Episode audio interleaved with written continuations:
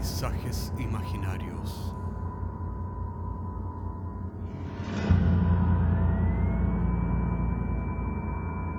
Una producción Cortés Rojas.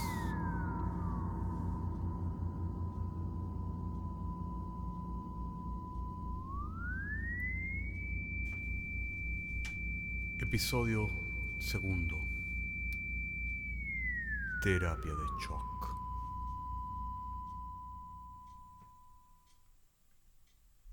Hola a todos. Tengo entendido que muchos de ustedes están interesados en lo que ha pasado en estos últimos días y que ha dado mucho que hablar en las redes sociales. Nosotros hemos recogido algunos testimonios, eh, los hemos organizado y en particular tenemos para hoy día el testimonio de dos personas que por razones de seguridad eh, vamos a mantener anónimas, en donde mm, relatan lo que está sucediendo en estos momentos. Esta es terapia de shock.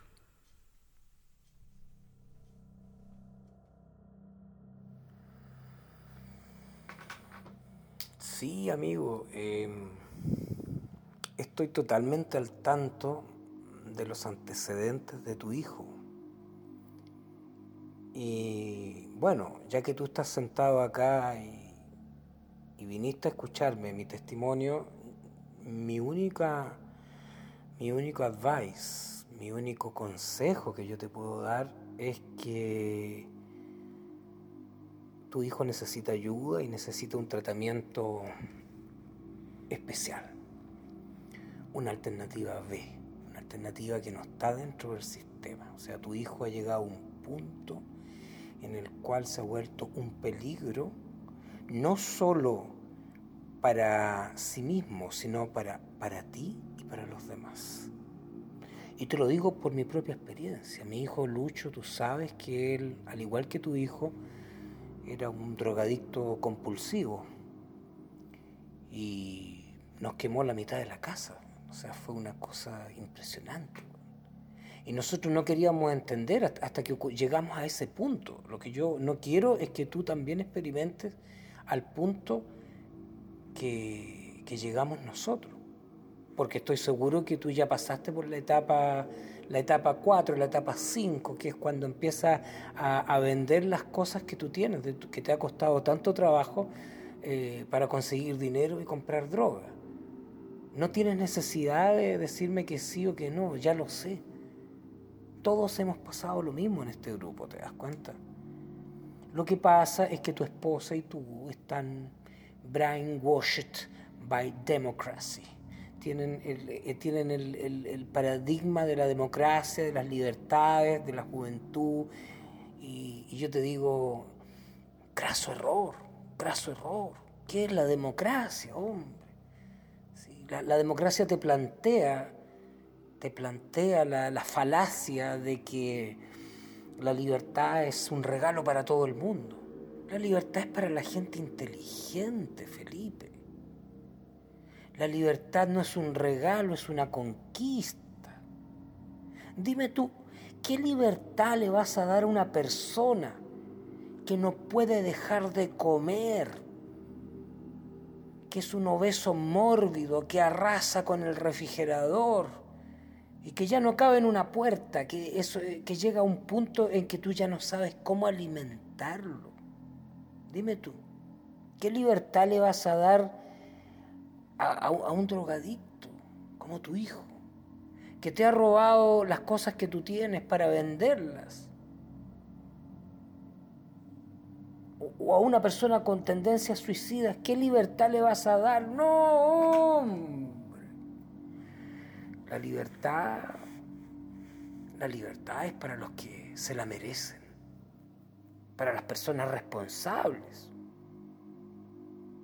Mira lo que ha pasado con, con, el señor Cárdenas, que se sacó el loto.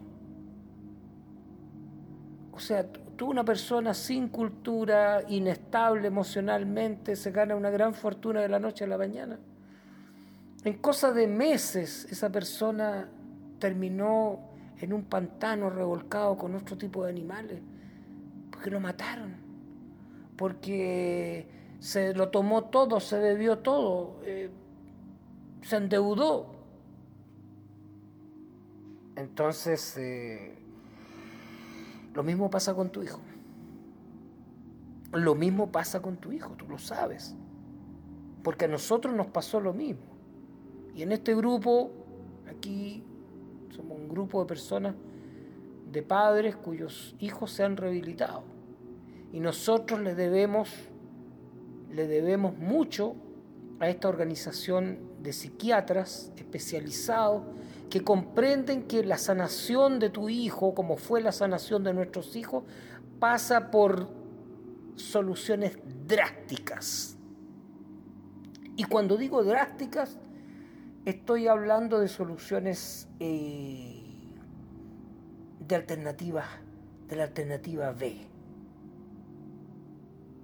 ¿Y qué es lo que es la alternativa B? Es una alternativa under the law. Una, una alternativa, si tú quieres, clandestina y legal. Yo te recomiendo este grupo de psiquiatras conscientes que toman a tu hijo y lo someten a una terapia de shock. Concretamente, nuestro hijo, eh, después de jurarnos con lágrimas en los ojos que no iba a volver a reincidir en las drogas, eh, ese mismo día, en la tarde, se fue a comprar drogas. Entonces nosotros ya habíamos pagado los, los servicios de nuestros queridos psiquiatras y lo interceptó una, una van con vidrios polarizados, salieron dos tipos armados con pasamontañas, tomaron a Luchito, nuestro hijo, y todo esto nosotros lo estábamos viendo en la casa porque teníamos derecho a tener un circuito cerrado de televisión en la cual podíamos ver todo lo que ocurría. Lo tomaron, le taparon la cabeza, lo metieron en la van, le ataron las manos y los pies y lo llevaron un viaje de 10 horas hacia el sur a un lugar ignoto que no, te puedo revelar y tampoco no, ha sido revelado a nosotros. Es totalmente secreto. Luego de eso se fueron en una balsa a una isla en paradero desconocido, pero sin embargo podíamos ver cada segundo de lo que hacía. Y allí habían 18 tipos, cabros igual que él, drogadictos compulsivos, pues los hacían trabajar día y noche. Mi gorda lloraba porque su luchito, lo que cómo era posible, pero yo cada vez que ella entraba en esos procesos eh, de compadecimiento, yo le recordaba, oye, vamos a ver la mitad de la casa que está toda quemada. Y ahí ella volvía a entrar en razón, porque esto no es una cosa emocional, hay que, hay que actuar, viejo, hay que actuar. Y así lo hacían trabajar duramente, tenía que labrar la tierra, tenía que hacer construcción. Y solamente podía hablar cuando se le concedía la palabra. Y cuando profería algún, algún improperio, algún garabato, inmediatamente, castigo físico, charchazo, para que aprenda a respetar porque eso es lo que no hay, no hay respeto, weón. Desde la Revolución Francesa que cualquier huevón se pone en un podio, weón, y se mea dentro de una iglesia, weón, porque, porque en fin, porque soy choro, soy un jovencito rebelde eh, tipo Marlon Brando, pues, weón. Toda la pomada que nos ha vendido Hollywood. Entonces no hay respeto, ¿te fijas tú? Bueno, para hacerte corta la larga historia, al sexto mes nuestro hijo recluido en trabajos forzados bajo la lluvia en esa isla del sur, los evaluadores psiquiatras determinaron de que había cesado su adicción compulsiva a las drogas, que había forjado musculatura, porque Luchito se pasaba todo el día drogado y con juegos de, de, computación. Entonces había perdido prácticamente su musculatura. Y bueno, ese fue el momento en que los especialistas determinaron que Luchito debía fugarse del lugar. Y te digo fugarse con un tono eufemístico porque es un fugarse entre comillas. Se le dieron las facilidades para que pudiera fugarse. Por supuesto, él, cree hasta el día de hoy que logró fugarse de esa, de esa de ese lugar. Pero dicho sea de paso, se le dieron ciertas facilidades y él las aprovechó. Finalmente llegó al continente, llegó, logró llegar a la carretera austral, hizo dedo y después llegó a nuestra casa. Nos abrazó con lágrimas en los ojos eh, y desde entonces está viviendo con nosotros. Ahora riega las plantitas, le compramos un gato, tiene un gatito que lo, alimenta. Eh, lava los platos, no deja que haga nada la gorda, e, es, un hijo modelo, oye. Eh, ahora él es otra persona, es otra persona, créeme. Por eso tú me dirás que tal vez yo soy un fascista. Bueno, tal vez tú tengas razón, pero no podrás negarme de que la alternativa B resultó.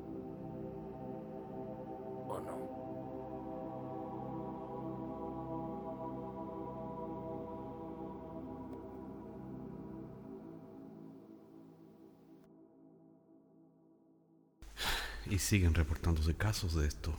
Y aparentemente los que más reclaman son los dueños de bares porque eh, la gente ya no bebe más que agua mineral. Riega las plantitas, cuida al gatito. Yo creo que el mundo está mejor. ¿O no? Hasta la semana que viene. Yo me voy a tomar un Tom Collins.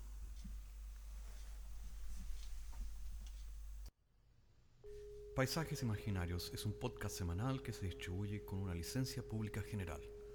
Puedes encontrarnos en iTunes, Spotify o donde quiera que escuches podcasts. Contáctanos a paisajes.caco.cl. Hasta la próxima semana.